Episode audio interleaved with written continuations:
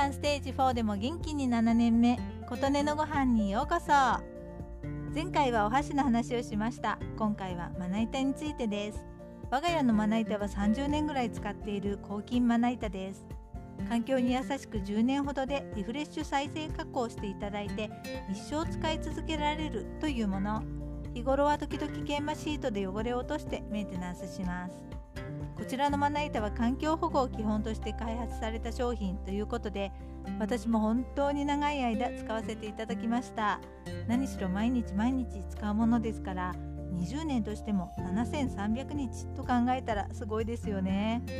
長年お世話になっているんですが今回の引っ越しでキッチンが狭くなり洗いかごも小さいものに変えたところこのまな板の重みで洗いかごがひっくり返ったりすることがあり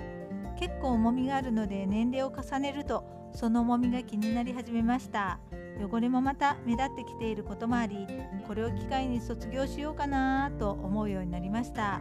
一生使うつもりで買いましたし長い間親しんだまな板なのでしばらく悩みましたが今回思い切って新しいものを購入しました。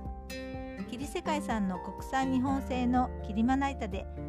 新潟鴨のタンス職人さんが一枚一枚丁寧に手作業で仕上げてくださったもので1日30枚までしか作れないとのことです。軽くて使い勝手もよく気に入っています。霧は成長が早く約15年で素材として使用できる大きさに成長するので木材の中ではサイクルが早く環境に優しい素材なのだそうです。軽くて水分を吸収しにくく柔らかくほとんど香りがしない上にタンニン、セサミン、パウロニンという成分が抗菌効果、防腐、防虫効果を発揮するのでまな板にとても良いそうです。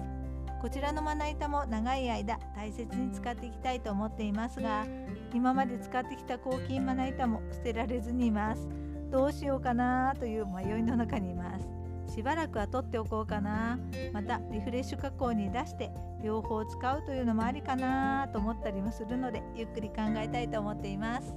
あなたの元気を祈っています。琴音のありがとうが届きますように。